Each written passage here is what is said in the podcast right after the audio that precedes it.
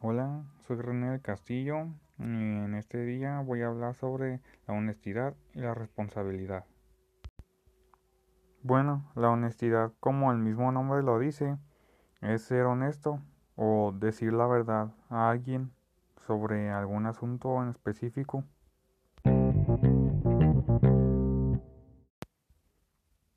La responsabilidad es hacerse cargo o asumir la misma, como dice la palabra responsabilidad, eh, sobre un asunto en específico sobre el cual ha sido debido a él o a ella. Y pues bueno, eso sería todo por mi parte. Gracias. Hasta luego.